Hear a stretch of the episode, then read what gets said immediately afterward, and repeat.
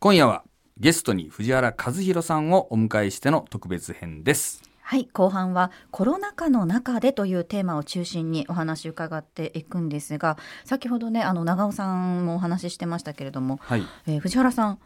目覚まし朝礼というのを YouTube で始められたということなんですが、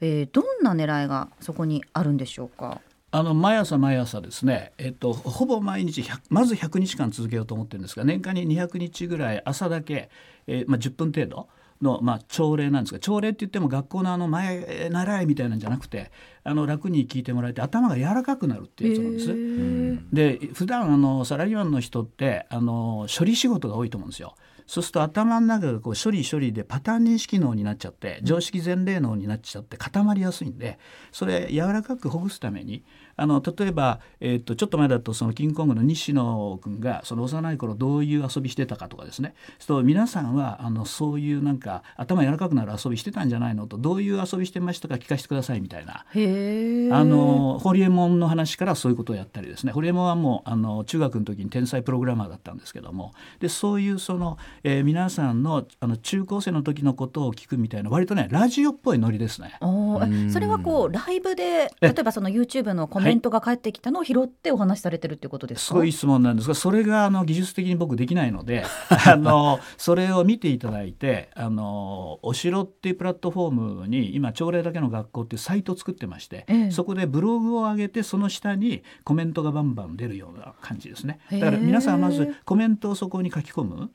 もしくは自分でブログ上げちゃうというその僕のあの朝礼、えー目覚まし朝礼をあの画像で上げてですね、うんえというようなことが今どんどん起こってて、まあ、最終的にはその朝礼だけの学校で生徒が全員先生というですねあの皆さんのこう発言によって学んでいくみたいな。でなんとあのもうすでに百数十人の生徒がいるんですが全員先生でもあるんですけど、あの小学生中学生も入ってきてるんです。よ。へえ面白そう、はい、だから大人と小中学生がもうフラットにディスカッションできる場所を作ってらっしゃはいはい。るということでなんですね。特にとにかくその学校のように正解を問うんじゃなくて正解がない課題をあのみんなで議論していくっていうもうそれに徹する、うん。はい。うん。すごいですね。小学生とか中学生でね、うん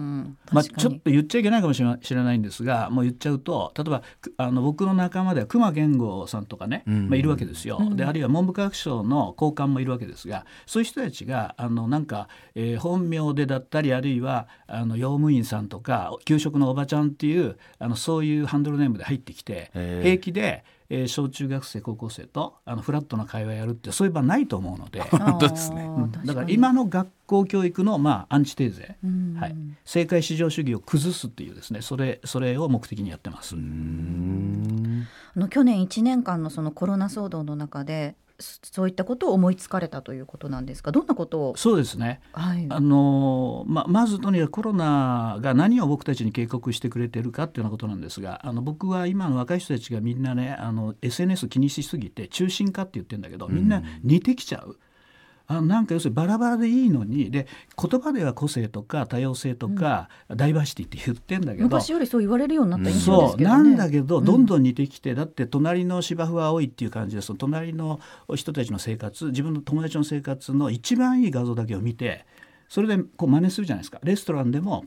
人の評価でいくじゃないですかだからどんどんどんどん似てきちゃうわけですよ。でこれがやっぱりやばいぜと似てきて例えばももしかしたらあと2 3 0年すると黒人も白人もなくなっちゃうかもしれませんよね。でそうやって似てきちゃうと破滅が早いっていうね。うんだってコロナ一発で全員絶滅しちゃう可能性あるじゃないですか多様性があるから生き残るわけなんででそれを僕が教えてくれるくれてるのかなと思うので日本の,、まあ、あの学校教育が正解至上主義でみんな一緒に元気よく仲良く元気よくみたいな感じで中心化させようとしている圧力が強すぎて同調圧力、まあ、同調圧力がね、はいよく言いまですね。それをなんとかその呪縛を解いて自分の中のちょっとこうあの面白くしたい狂った部分クリエイティブでイマジネーション豊かな部分をもっとこう豊かにしましょうという、まあ、運動がその朝礼だけの学校っていう感じなんです。ど。うしてもなんか自分と意見が合う人の話ばっかり聞いちゃってフォローそうなります。はい。してやってるから、そうなりますそもそも同じような話をね聞いちゃってさらに評判のいいところばっかり行くから、みんな一緒のところで同じ体験しちゃうじゃないですか。心化っていうのはね、はい中心化本当だなと思いましたね。はいちょっとあのお話伺っててドキッとする部分がたくさん今ありましたね。さあ藤原さん実はですねこの番組では毎回孫子の言葉を一つ紹介しておりまして、えー、長尾さん今のお話なども伺って、はいこう藤原さんにこれという孫子の言葉をぜひ一言お願いします。お願いします。ぴったりのがあるんですよ。おはい。よく戦う者は人をいたして人にいたされずという教えがありまして、まあ、優れた将軍とかね戦う人はこっちの思うように敵を動かすことはあるんだけど敵からですねこう追い詰められてそうせざるを得なくなるようになることはない要するに追い詰められてこう嫌な状態を無理してやるんじゃなくて自分が思うように展開をしていくね。そういうふうに戦うもんだぜ。という教えがありまして、まあ、あの本もねあの読ませていただいたんですけどもまさにその既成のものでまあいいじゃんとかじゃなくてもうなければ自分で作っちゃうぜぐらいな、まあ、よよくねあのゲームメーカーとおっしゃっておられるんそれでですけども。ゲーマーじゃなくてゲームメーカー。はい。確かに。もうゲームを作っちゃうぐらいのね、うん。まあ、要するにこれがまさに人をいたしてるっていうか、まあ、そういう教えが孫子の中にもあって、はい、またこれがねこの2500年前の教えがここに生きたみたいな、そんな感じをね、うんいただきましたこれは。目覚まし朝礼のネタにはいぜひ。孫子だぞとこれはそう。俺が言ってんじゃないそうぞと孫子が言ってたみたいな、うん じゃあぜひその孫子の言葉が目覚まし朝礼に出てくるのを私たちも楽しみに、はい。チェックしておきたいと思います。はい。さて話は尽きないんですがお時間となってしまいました。今夜のゲストは教育改革実践家藤原和弘さんでした。ありがとうございました。ありがとうございました。ありがとうございました。